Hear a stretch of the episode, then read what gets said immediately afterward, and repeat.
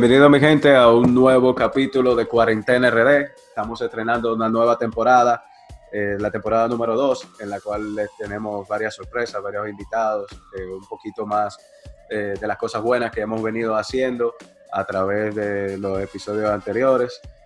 con nosotros nos estarán acompañando distintos invitados, bueno, invitados no, miembros del, del equipo que estarán ayudándonos con su participación eh, a la medida que se vaya desarrollando los episodios de Cuarentena RD. Como ustedes saben, la temática de nosotros es básicamente traer información de una manera light para que cualquiera que nos escuche pueda comprender eh, sobre la pandemia que estamos viviendo hoy en día del COVID-19, la situación de, crisis mundial que nos, que nos, está afectando. Con nosotros estará eh, Jonathan Martínez, candidato a diputado por Alianza País, Arlet Almanzar, experta en políticas públicas, y un nuevo integrante del equipo, Ernesto Jiménez, economista y comunicador, que nos estará acompañando en los próximos episodios de Cuarentena RD. Eh, un saludo para él. Y en este momento queremos eh, cederle la palabra Jonathan Martínez. Jonathan, ¿cómo te encuentras? Muy buenos días, muy buenos días. Gracias por esa introducción, César Polanco. Eh, bienvenido sobre todo a Arlet, a Ernesto que están con nosotros aquí. Eh, para mí me parece muy agradable que estemos todos hoy reunidos en esta segunda temporada de lo que es Cuarentena RD. Han cambiado las cosas en Cuarentena RD. Hoy estamos participando y tenemos una colaboración con CCD que nos ha traído Ernesto y también nos ha traído unos cuantos expertos internacionales durante nuestra primera temporada en Cuarentena RD vimos muchas cosas, pero sobre todo hablamos del coronavirus, el tema principal, el tema que tiene al mundo entero ahora mismo eh, preocupado, que tiene al mundo entero, digamos que en un miedo y en una situación de desconcierto que no para y que parece no tener fin. Eh, durante nuestros capítulos anteriores hablamos de políticas públicas, medidas económicas, hablamos de las pruebas y de cómo estas pueden ser democratizadas y lo importante, la importancia que tienen ante esta pandemia.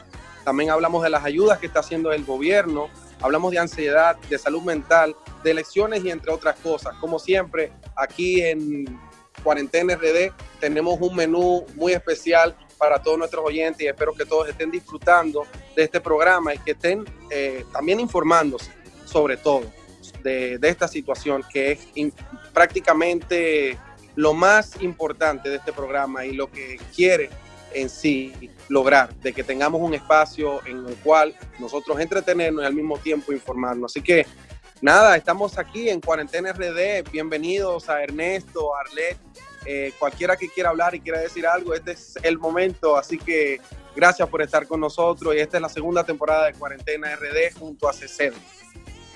Bueno, muchísimas gracias a ustedes por invitarme nuevamente eh, y a Ernesto por eh, también involucrarse en este proyecto.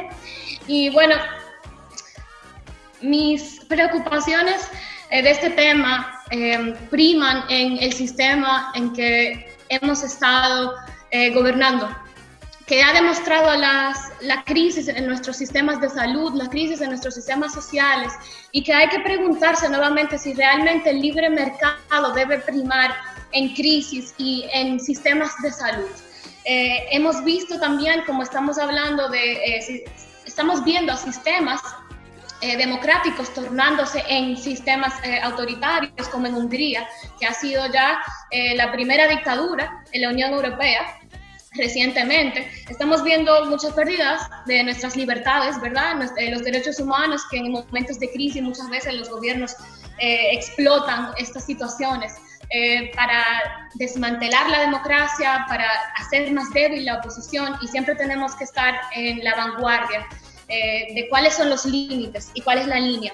A mí también me interesa mucho el tema de que si vamos hacia más globalización, si vamos a continuar esta hiperglobalización o si es el momento en que vamos a volver hacia adentro y a volver a, restaurar lo que es el nacionalismo, que definitivamente eh, los grupos que se sienten más inclinados eh, al nacionalismo van a, usar eh, este tipo de crisis como argumento para reforzar lo que son sus medidas nacionalistas.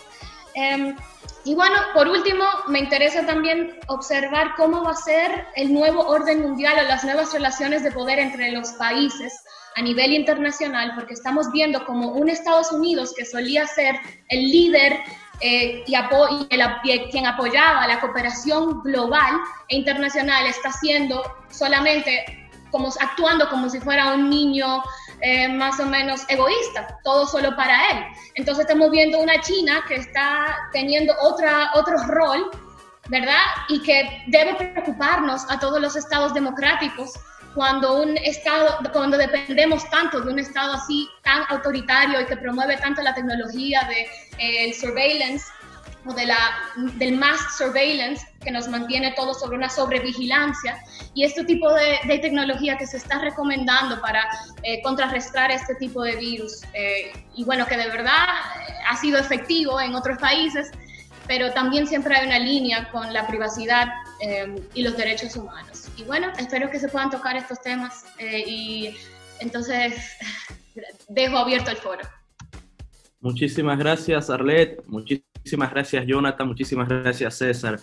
Para mí un privilegio tener la oportunidad de participar con ustedes acá en Cuarentena RD y aportar nuestros humildes estudios, ¿no? Lo que podamos también otorgarle al público que nos escucha. La verdad es que, miren, vivimos un desafío formidable a nivel sanitario y a nivel económico. Esta crisis del COVID-19, del coronavirus que ha encerrado al mundo en sí mismo, puede parecer algo paradójico, pero resulta que esta crisis está siendo solucionada más rápidamente en aquellos países en donde se originó.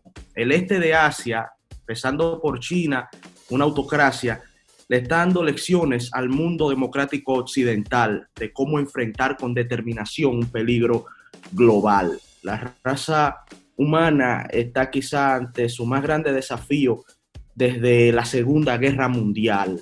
Y esto tendrá un impacto, esto tendrá un impacto económico que brevemente nos gustaría tratar. Estamos hablando de la crisis más profunda, o lo que se avecina, aparenta ser la crisis más profunda desde el gran crack de 1929, que es recordado como la crisis económica más terrible que ha vivido el sistema capitalista.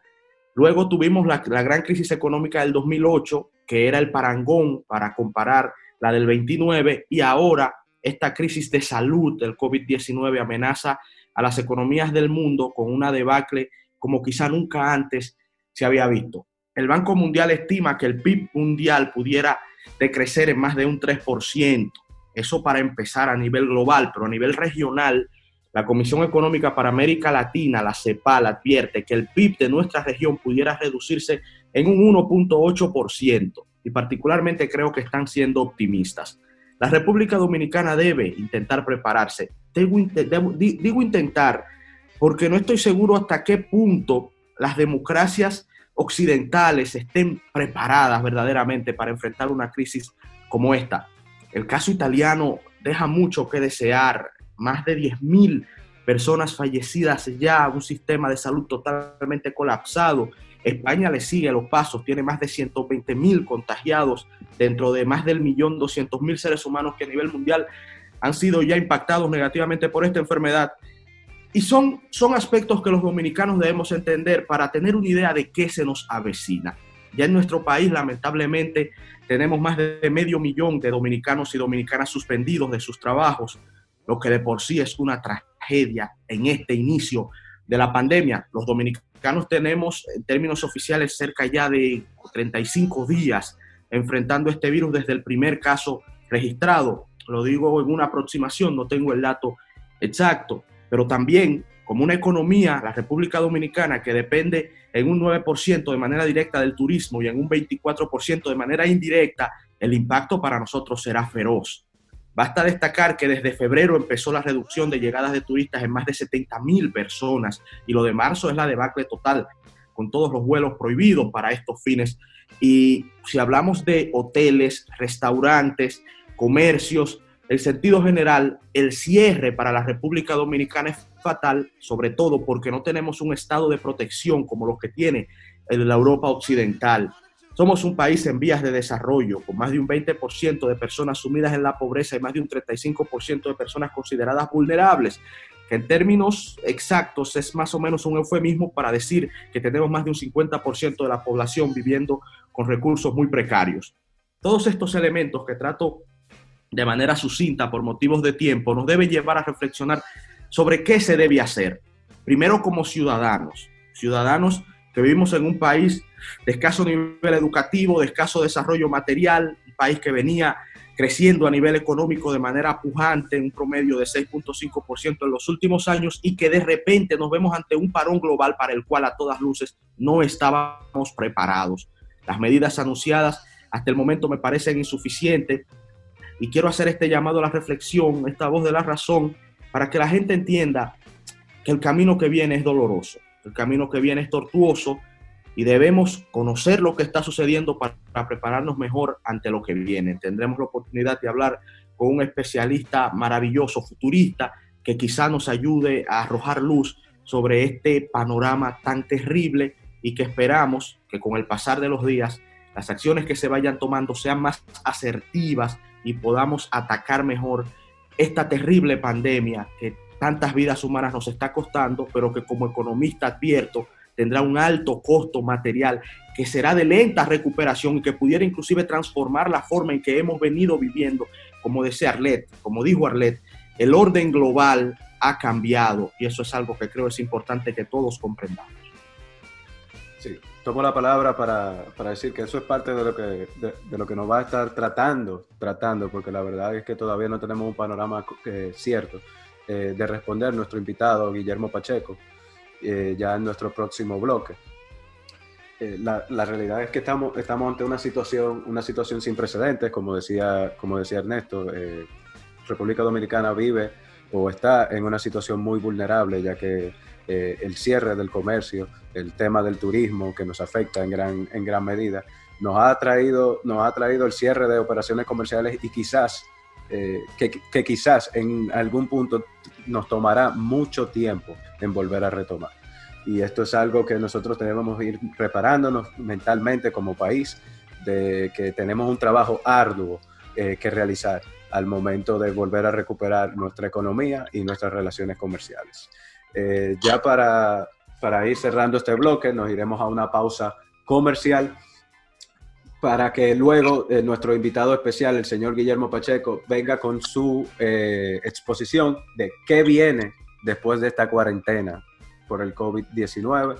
Así que eh, estaremos, estaremos esperándolo en Cuarentena RD. Este es su programa, Podcast Cuarentena RD. Muchas gracias. La segunda temporada de tu programa Cuarentena RD se estará realizando en colaboración con el Centro de Estudios de Seguridad y Defensa de la Fundación Global Democracia y Desarrollo Funglobe. Esperemos que te guste. Sintonízanos. Bueno, bienvenidos nuevamente a su programa Cuarentena RD, luego de esa provechosa pausa. Y estamos de vuelta y hablábamos antes de irnos eh, de todo lo que está causando el coronavirus, de cómo esto está afectando el turismo, de cómo está afectando la economía, de que de hecho también se estaba llevando la vida de muchas personas, de múltiples seres queridos, y esto tiene al, al, mundo entero, al orden económico, a todo, a todo, a todos los ámbitos y todos los sectores del mundo, digamos que preocupados, viendo cómo van a encontrar una solución a mediano y a largo plazo de esto del coronavirus. Y para eso tenemos nosotros a nuestro invitado especial, el señor Guillermo, que estará compartiendo con nosotros sus conocimientos. El señor Guillermo es arquitecto de nuevas realidades, tiene un amplio conocimiento de, de innovación de futuro, estrategia, política pública, seguridad, defensa y coaching. También él, además, es fundador y director general del Christian Center of Public Life.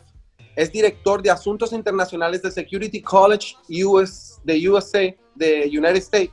Es socio fundador del Christian Coaching University. También es pastor de iglesia, senior coach y profesor de método CC, escritor, orador y consultor en temas de seguridad defensa hemisférica, regional y nacional. Vemos que el señor Ernesto es una persona con mucha experiencia y creo que nos va a ser de muy gran ayuda y va a ser un aporte muy especial para Cuarentena RD. Así que le damos una gran bienvenida Y gracias por estar con nosotros en Cuarentena RD, señor Guillermo. Mucho gusto de saludarlos. Gracias a ustedes por la oportunidad y el espacio. Y este es un buen tiempo para hablar. Creo que la gente está deseosa de que le hablemos. Y esa es la idea, de ser una posibilidad aquí con ustedes.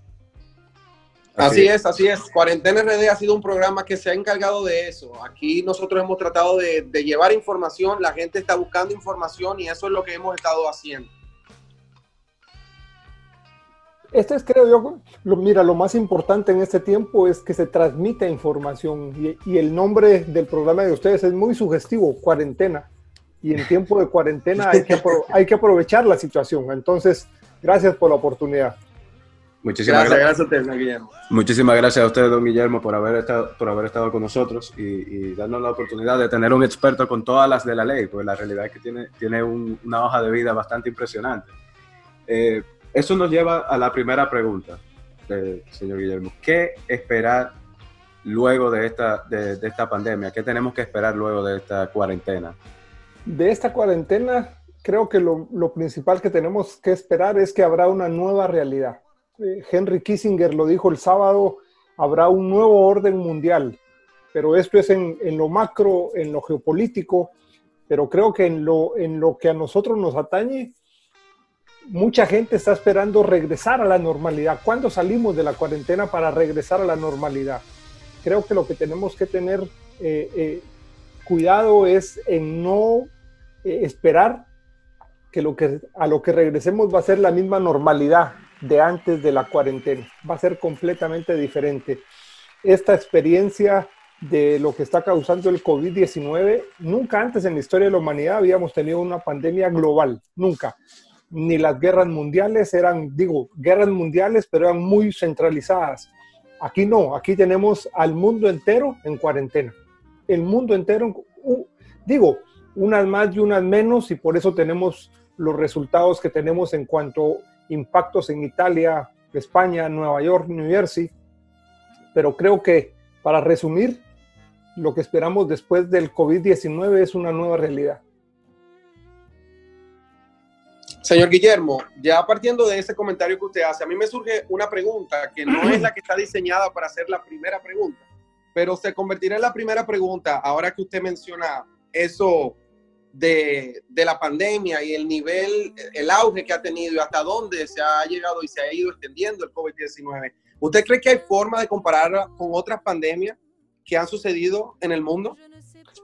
Fíjate que en cuanto a letalidad, este es menos letal que la peste negra de hace 200 años y que la fiebre española. Recuérdate que hace 200 años con la peste negra se murieron más de 200 personas y hace 100 con la fiebre española. Tenemos que entender una cosa, el avance tecnológico, el avance en, en, en vacuna, por ejemplo, te permite también esperar que sea menos. Lo que sí no se había tenido es el tema de la, de, de la contaminación, o sea, cómo se transmite la transmisión, por decirlo de esa manera. Nunca lo habíamos tenido. La peste negra fue muy centrada en, en bueno, peste, peste negra y, y, la fiebre española muy centradas en, en Europa, en, en, Estados Unidos, cuando tuvimos también la pandemia de flu, pero global no la habíamos tenido nunca, nunca. Entonces, puede ser que la, la letalidad no vaya a ser la misma. Se esperan que hayan aproximadamente un millón de muertos o un poquito entre un millón y dos millones de muertos globalmente. Si lo comparamos a los 200 de la peste negra y a los 50 de la fiebre española, no va a haber ninguna comparación. Lo que sí es que el impacto que está teniendo es que es global. Eso no se había tenido antes. Don Guillermo, a su entender, ¿cómo evaluaría la respuesta que los diversos gobiernos del mundo han venido ofreciendo a esta pandemia, la respuesta principal es la de la contención o intentar contenerla con la reclusión de los ciudadanos, hasta cierto punto una especie de delegación de la libertad de los ciudadanos para obtener mayor nivel de seguridad con, una, con un virus tan contagioso como el COVID-19. ¿Le parece a usted, doy como ejemplo esa primera gran medida que ha sido como la más característica a nivel global, la doy como ejemplo, pero se han tomado muchas otras medidas que nos gustaría saber su evaluación particular de si ha sido lo mejor o la mejor decisión, la más atinada para intentar enfrentar este terrible mal. Mira, yo pienso que no podemos comparar las decisiones porque cada país es diferente. Primero tenemos que entender eso, cada país es diferente, cada régimen es diferente. Entendamos una cosa, si tienes un régimen autoritario, tú no tienes ningún problema en cerrarlos a todos y no va a haber nadie que te chiste palabra. Primera, primera, primera característica. Y no nos tenemos que olvidar que China lo hizo de esa manera. China lo hizo de esa manera. De alguna manera, Singapur y, Corea del Sur tuvieron también estrategias no tan autoritarias, pero sí con eso lograron bajar el, el, nivel. Mira el caso de Italia y España. O sea, tenemos que entender ahí que ahí se juntaron dos cosas. Se juntaron una mala acción de gobierno y una mala reacción de la población. Dos cosas que no lo vemos en, en otras, en otras culturas, por decirlo así. ¿Por qué el índice eh, en Alemania, por ejemplo. Cuando tú comparas Alemania con Italia, con España, no tiene ninguna comparación. La cultura de ellos les hace aceptar más rápidamente las medidas. Los países nórdicos les hace aceptar más rápidamente las medidas. Tú miras Nueva York y New Jersey, la influencia latina, hispana que tiene esas ciudades, eh, Los Ángeles, eh, aún así, nosotros vemos también reacciones como el presidente de El Salvador presidente El Salvador tomó una acción también, le han criticado de, cierto autoritarismo, pero mira también los niveles... ¿Ah? Una decisión muy estricta. Decisiones estrictas, pero mira el nivel de contagio que tiene El Salvador, muy bajo, muy bajo, o sea, realmente muy bajo. Yo entiendo que es difícil. Para un gobernante no existe un manual que pueda agarrar, incluso que tenga los mejores eh, eh, asesores, es difícil porque nos estamos enfrentando a algo nuevo, algo para lo cual no teníamos precedentes para poder medio aprender. Entonces, creo que lo que ha hecho cada país, de acuerdo a su cultura, de acuerdo a su, a su lógica, lo ha hecho bien o relativamente tardío. Y ese es lo que nos mira también en los resultados que tenemos. O sea, los resultados que tenemos reflejan la manera como se ha tratado de, generar. Mira Estados Unidos, Estados Unidos es un federalismo pleno, el presidente no puede mandar una cuarentena total porque eso depende de, los, de los estados y para hacerlo tiene que tener la, aprobación del Congreso, porque casi es como, como una aprobación de, de encerramiento de guerra. No se ha podido hacer. Entonces, hay diversas coordinaciones que muchas veces también desde afuera uno no lo conoce y que los medios de comunicación no están ayudando mucho en eso. Los medios de comunicación, y lo digo con todo el respeto, pero los medios de comunicación no han ayudado en ese, en, ese aspecto. Eh, vemos medios de comunicación que critican de manera sin conocer muchas veces las medidas que se están generando. Entiendo por algún sesgo político que puedan tener, pero no han estado ayudando para que la población tenga más paz, más, menos incertidumbre. Ah, muy atinadas sus respuestas, señor Pacheco. Yo tengo dos puntos que quisiera escuchar eh, su eh, opinión. Yo quisiera saber si usted piensa que nos estamos, nos estamos inclinando más hacia uh, ser menos libre o hasta a ser más abiertos. ¿Vamos a seguir con esta hiperglobalización o vamos a retornar a recogernos hacia el nacionalismo? Y mi, otra, eh, mi otro punto es que si usted puede eh, prever o opina que hay oportunidades para eh, posibles dictaduras que resurjan en Latinoamérica, como ya en Hungría el presidente tiene poder total eh, sin, sin tiempo, sin límite para gobernar y se, y se piensa que es eh, posiblemente la primera dictadura eh, en la Unión Europea. ¿Qué usted piensa? Gracias, Arlen. Muy buenas preguntas, déjame decirte. al final tenemos que entender que ahora están chocando estas, estos, estas ideas, pero mira, tenemos que entender que son procesos que se van a ir generando y definitivamente la hiperglobalización, y lo, dijiste muy bien, porque ya no era globalización. Llegamos al punto de hiperglobalización, igual como estábamos de hiperconectados. Creo que eso va a bajar. Desde mi punto de vista también va a haber un marcado eh, eh, nacionalismo.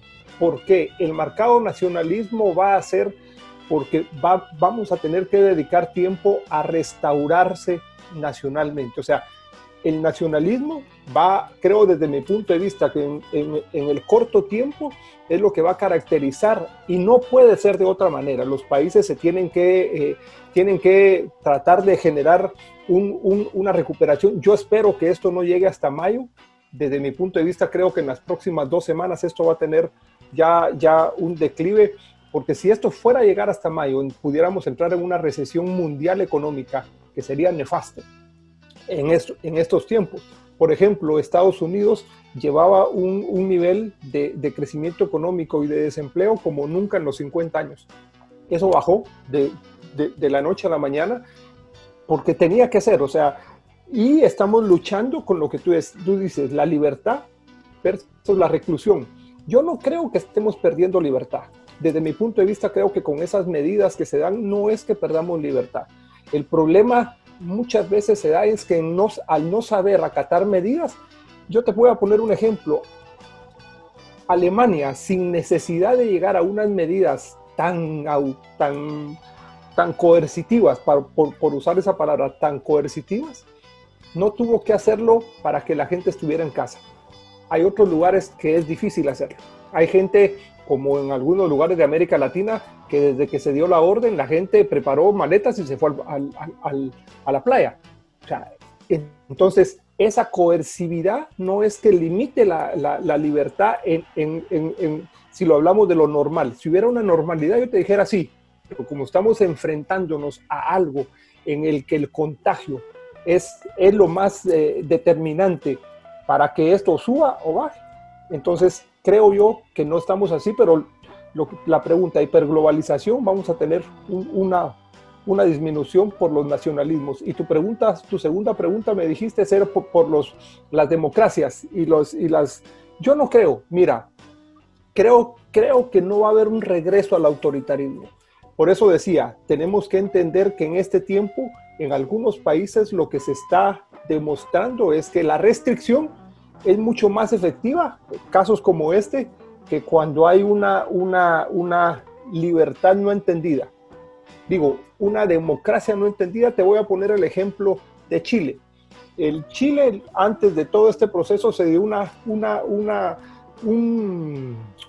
una manifestación como nunca se había pensado en un país que se creyó que tenía un, un nivel económico mayor. Y vimos hace tres semanas a una de estas lideresas en contra de ese gobierno clamar que la sacaran de Cuba, porque Cuba no tenía papel higiénico, no tenía pasta dientes y no tenía cómo moverse.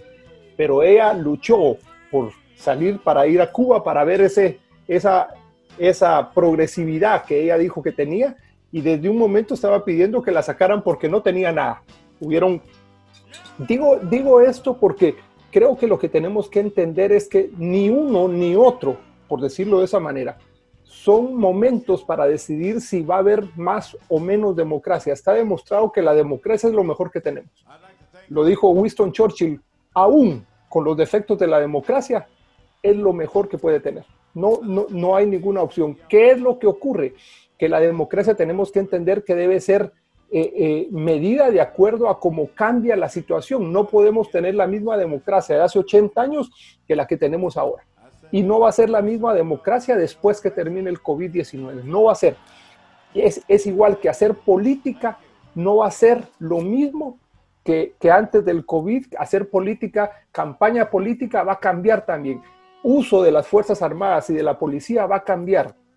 Yo antes del COVID ya venía diciendo mi hipótesis en América Latina era que no podían convivir separadas la policía y las Fuerzas Armadas. No alcanzaba ya ni el presupuesto ni la visión lógica de lo que de lo que tradicionalmente eran las Fuerzas Armadas y la policía. Yo venía diciendo, en el futuro cercano tenemos que pensar en una nueva fuerza que sea lógico a nuestra realidad. Ahora, con este COVID-19, confirmo que en el futuro cercano vamos a tener que tener unas decisiones en políticas de seguridad y defensa completamente diferentes, porque la nueva realidad nos va a revelar que ese nuevo orden mundial ya no requiere ni de las Fuerzas Armadas tradicionales que tenemos, ni de la policía que tenemos, sino de una nueva fuerza para esa nueva realidad.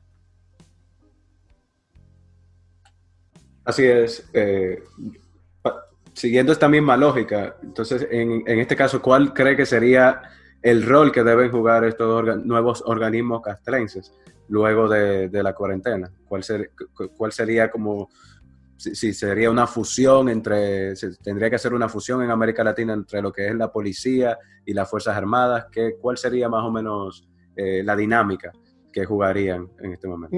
Mira, yo creo que eh, eso depende también del tipo de país. Te voy a poner un ejemplo, Brasil. Brasil va a seguir teniendo Fuerzas Armadas en la lógica que lo tiene porque tenemos que entender la característica de que un país tenga fuerzas armadas depende del nivel de hegemonía que tiene o de posicionamiento que quiere tener el país. Y lo que sirve, para lo que sirven las fuerzas armadas es para tener un poder disuasivo. Eh, Brasil lo tiene que tener, pero si nosotros vemos de México para abajo, quitando a Brasil, ningún país, ningún país necesita un poder militar disuasivo. Esa nueva realidad ya no, ya no se genera con poder disuasiva de México para abajo, se genera desde otra perspectiva. Lo que viene en esta nueva realidad son unas, unas nuevas, unos nuevos desafíos. Tenemos que entender que no son amenazas. Mira, hemos confundido, hablamos incluso, incluso de la amenaza del COVID, pero el COVID no es una amenaza, el COVID es un desafío y un riesgo, porque amenaza es aquel que tiene la, la intención de hacerme daño, tiene la capacidad de hacerme daño y tiene la oportunidad de hacerme daño. Por eso es que se dice la amenaza de un país a otro. Hay que evaluar entonces si ese país que me está amenazando tiene la intención, la capacidad y la oportunidad de hacerme daño. El COVID, ni la pobreza, ni todo lo demás que se quiera ver son amenazas como tal que requieran fuerzas armadas de la naturaleza con la que estamos viendo ahora. Lo que va a requerir de las autoridades, ahí sí, completamente es de una, de un, ¿cómo te dijera yo? De un nuevo criterio de innovación y de creatividad para aprovechar de mejor manera esa nueva realidad con una nueva fuerza que logre, yo no le hablaría fusionar, con una nueva fuerza que logre sacar lo mejor de ambas para cumplir la función que ambas cumplen. O sea, te voy a poner un ejemplo. Costa Rica y Panamá no tienen fuerzas armadas, pero cumplen funciones de defensa.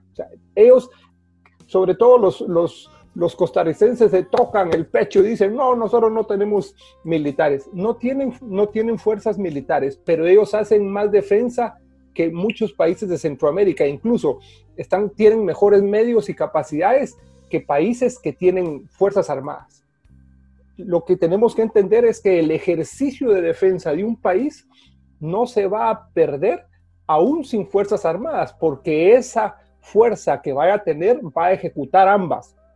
La de, la de defensa que es fuera de las fronteras y la de seguridad ciudadana que es al interno de las fronteras. Entonces tenemos que tener, ser muy innovadores y creativos para ver esa nueva realidad y movernos dentro de esa nueva realidad. Don Guillermo, Dentro de su enfoque hemos ido ya escuchando cómo ha ido narrando, arrojando luz a esta nueva normalidad a la cual nos abocaremos después que superemos esta crisis, pero nos gustaría saber su enfoque hacia el ciudadano común.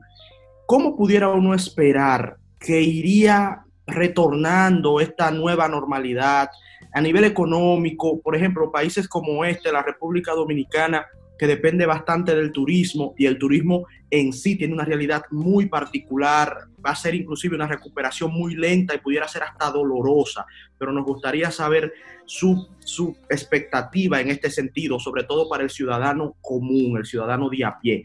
¿Cómo será ese retorno a esta nueva normalidad? Mira, muy, buena pregunta la tuya porque todo va a tener, todo va a tener un tiempo para poder regresar a la, a la normalidad.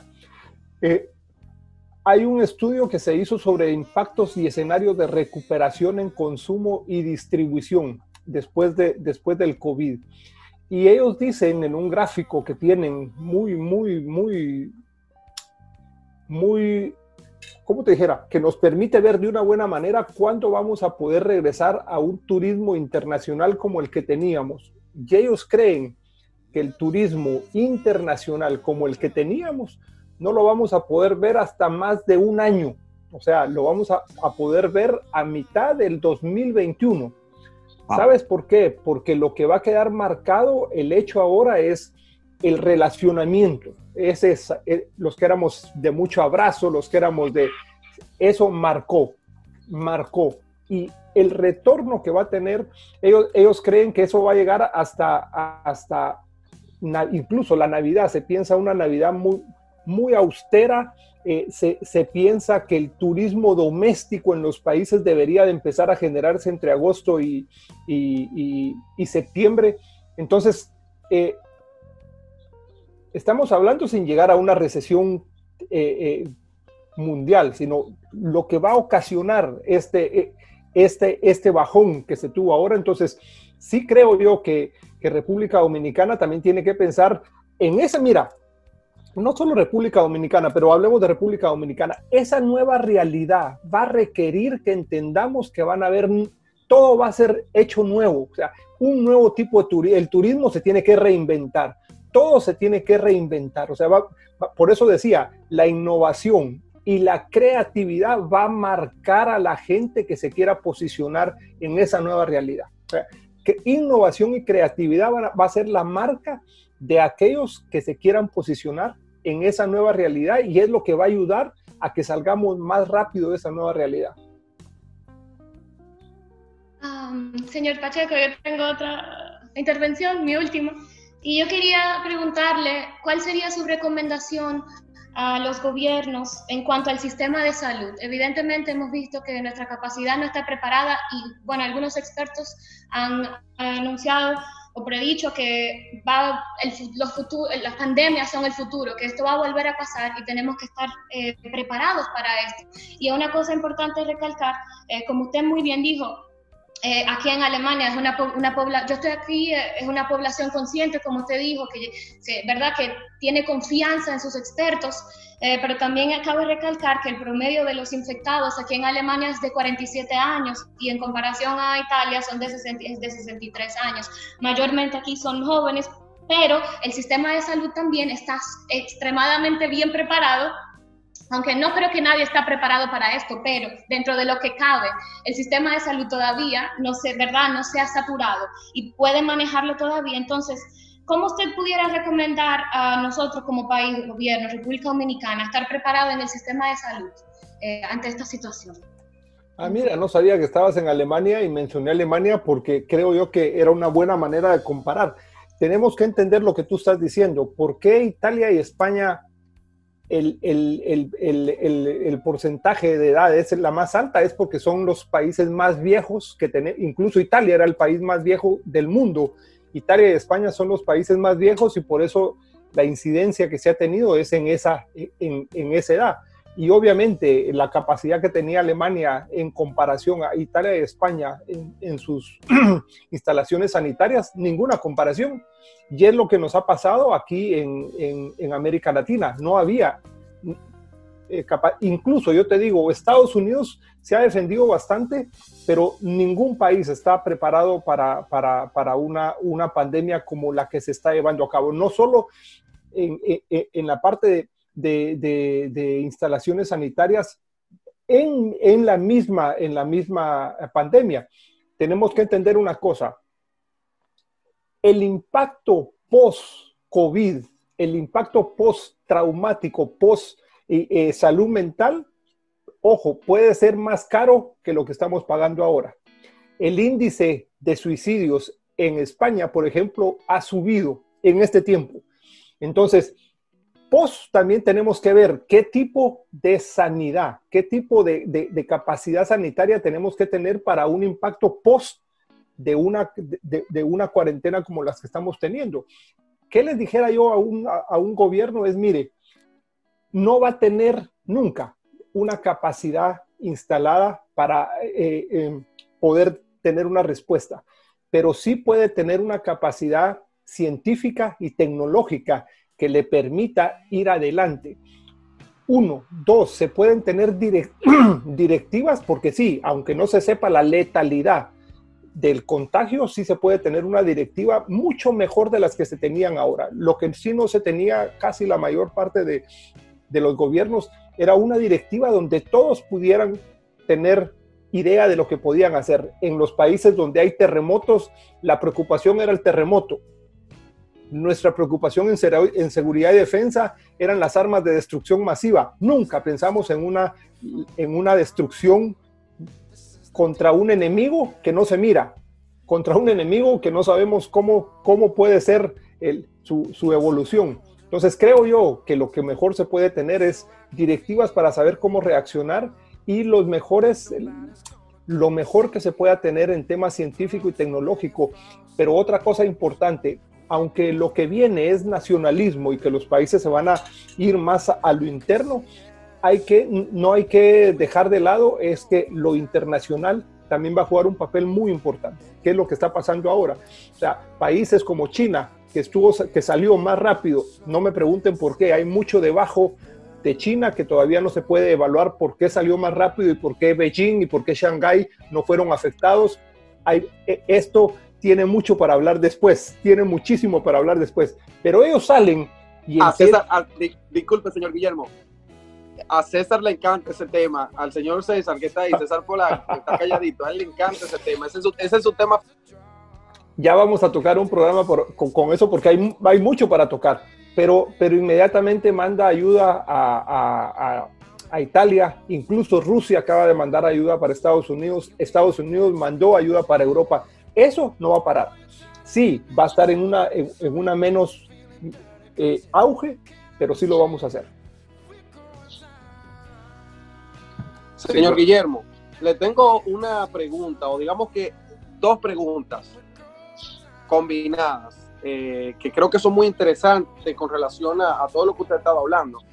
Y es, quisiera saber cuál es su posición eh, sobre cuál es la causa, de dónde vino o qué realmente eh, ocasionó el coronavirus, qué está detrás, porque así como usted lo decía, hay muchas teorías y la gente no, no, no sabe realmente de dónde vino el coronavirus o, qué causó el coronavirus. Y lo otro sería eh, brevemente, que me diga si usted cree que esto va a llevar más a la, la digitalización de los trabajos y va a haber menos trabajos presenciales y va a afectar, por ende, a, lo que tiene que ver el tema del desempleo.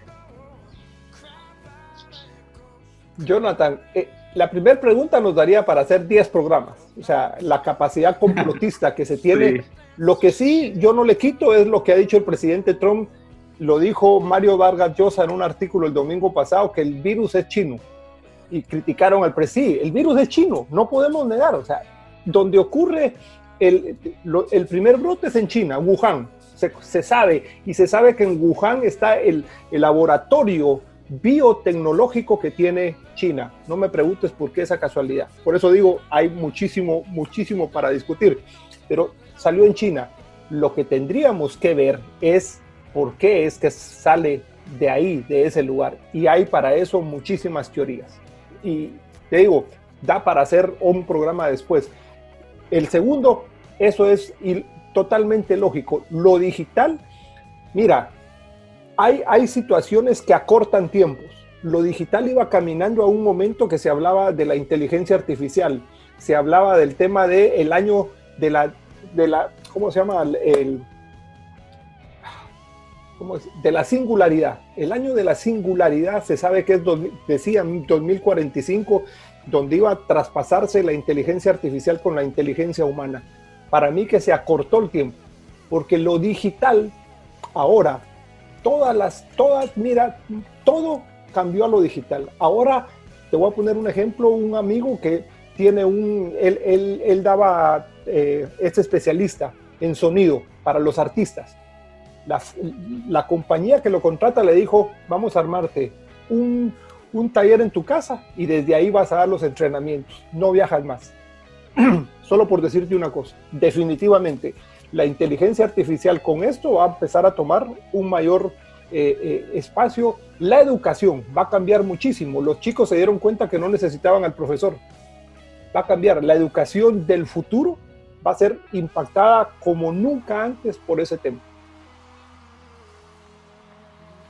Em, don Guillermo, brevemente, ya quedan pocos minutos finales y nos gustaría más, esta pregunta es una pregunta de humanidad, una pregunta de búsqueda de sabiduría. Nosotros como seres humanos saldremos como mejores seres humanos de esta crisis. Se puede esperar que aprendamos algo que nos ayude un poquito a ser más solidarios, a ser más cercanos, a ser mejores personas. Qué bueno que sea la última pregunta. Mira, yo creo que la humanidad necesitaba esto. Es mi percepción. La humanidad, la humanidad había perdido la humanidad. Digo, la humanidad había perdido su rasgo de humano. Nos habíamos ido detrás de lo tecnológico, detrás de la inmediatez, detrás de todo lo que nos fue quitando esa humanidad.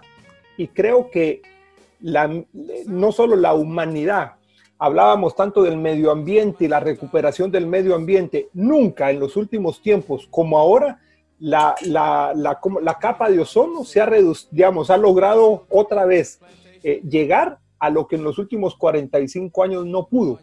Entonces, no solo en, lo, en la humanidad, sino que en la parte ambiental, pero creo que ojalá aprendamos la lección. Lamentablemente, en la historia y cuando dieron mi currículum también saben que yo soy pastor y cuando uno lo mira desde la, desde la visión bíblica también, el pueblo de Israel nunca aprendía la lección, nunca. Y después de pandemias, después de muchas cosas, yo solo espero que aprendamos realmente la lección, que aprendamos a, a, ser más humanos, que aprendamos, aunque no con la facilidad que vamos a tender la mano, pero vamos a necesitar ser más solidarios a partir de, del post-COVID-19. Muchísimas gracias, don Guillermo. Para nosotros es un honor inmenso haber estado con usted y les invitamos a nuestros escuchas que están con nosotros que nos sigan escuchando porque todavía hay mucho más acá en Cuarentena RD. Vamos a una breve pausa comercial y continuamos con ustedes. Muchas gracias, don Guillermo. Gusto saludarlos. Un abrazo y para el próximo programa hacemos uno. Muchísimas gracias. Muchas gracias, don Fue un gran placer. Que estén muy bien. Cuídense. Muchísimas gracias. Chao, chao.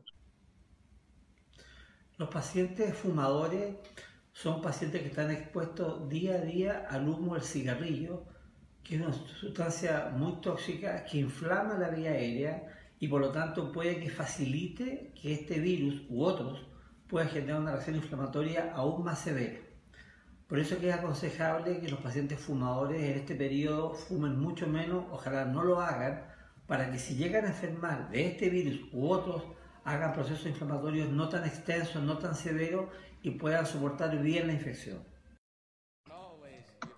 Volvemos de la pausa, luego de la intervención del doctor Guillermo Pacheco, que nos estuvo acompañando con una interesantísima entrevista, donde mencionamos, eh, como decía Jonathan, uno de mis temas preferidos, quizá la, digamos, quizá la responsabilidad que tiene, el, que tiene China, la nación de China como, como país frente a las consecuencias que, han, tenido los otros países luego de, de la pandemia del COVID-19.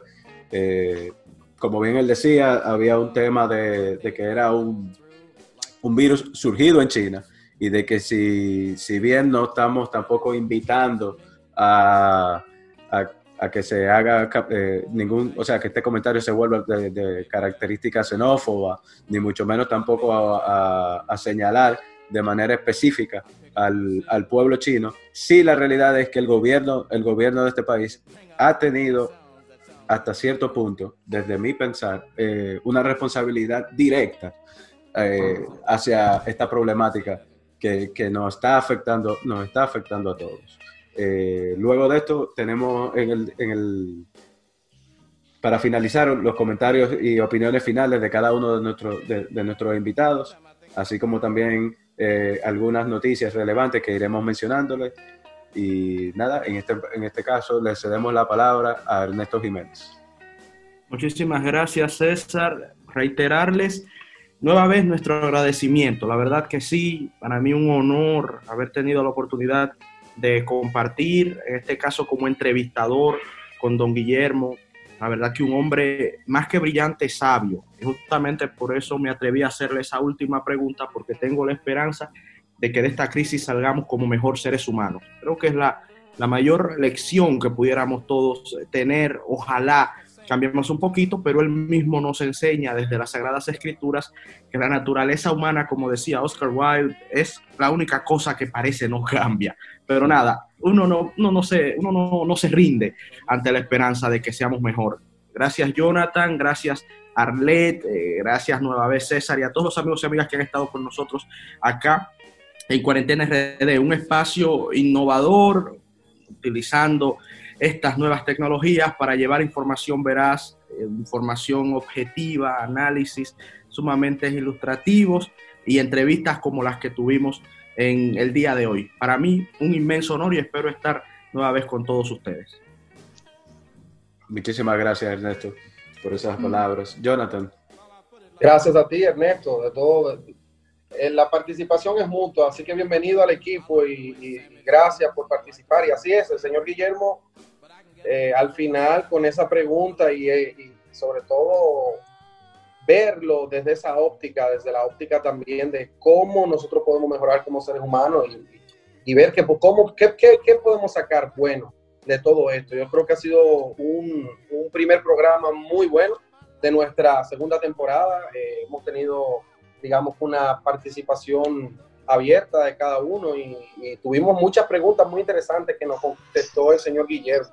Y, nada, eh, la República Dominicana está ahora mismo bajo la pandemia. Ahora mismo estamos en una situación donde no tenemos expectativas cuánto tiempo va a durar.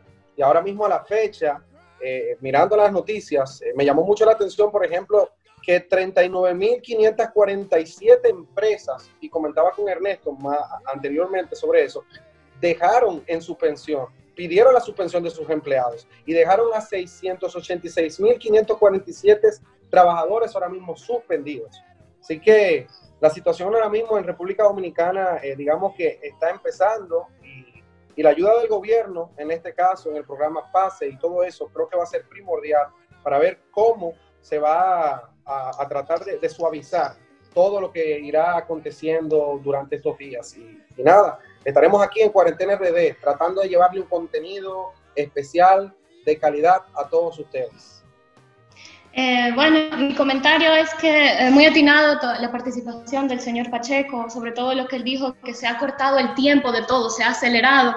Eh, universidades que, por ejemplo, tenían, no sé, de aquí a dos años, cinco años, introducirse en el ambiente en línea, han tenido que hacerlo de la noche a la mañana.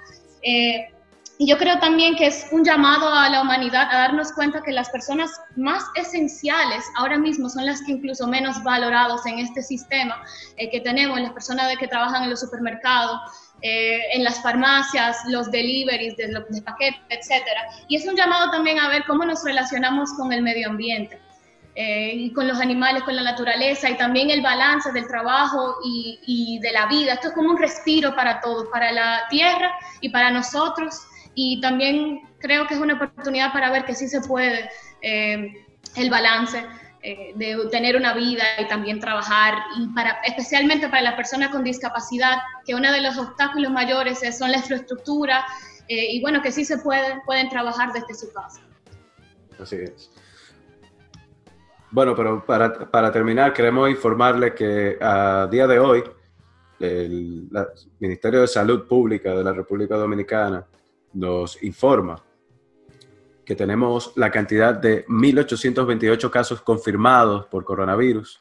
Este sería el boletín 19, 18, eh, disculpen, el último boletín que hasta ahora, hasta ahora se ha emitido, eh, con una cantidad de 86 fallecidos y un total de recuperados de 33 personas hasta el momento. Unos números que quizás eh, han ido... Tan dudosos, tan como dudosos esos números. Bueno, han ido, han, ido digamos, eh, acrecentándose en menor cantidad a lo que hemos visto en los últimos días, a la tendencia. Se incrementaron esos números. La última, la última rueda de prensa del Ministerio de Salud informó que hay 98 muertes ya, 98 fallecidos y 1956 casos de infectados en República Dominicana. Esa, es, esa fue la última información. 1920, wow, 90 y típico de, casos, de casos fallecidos. Eso es un número bastante terrible, increíble. Y bueno, nada, los, eh, le pedimos que nos sigan en nuestras redes sociales, eh, arroba cuarentena rayita abajo o underscore rd y arroba ccd.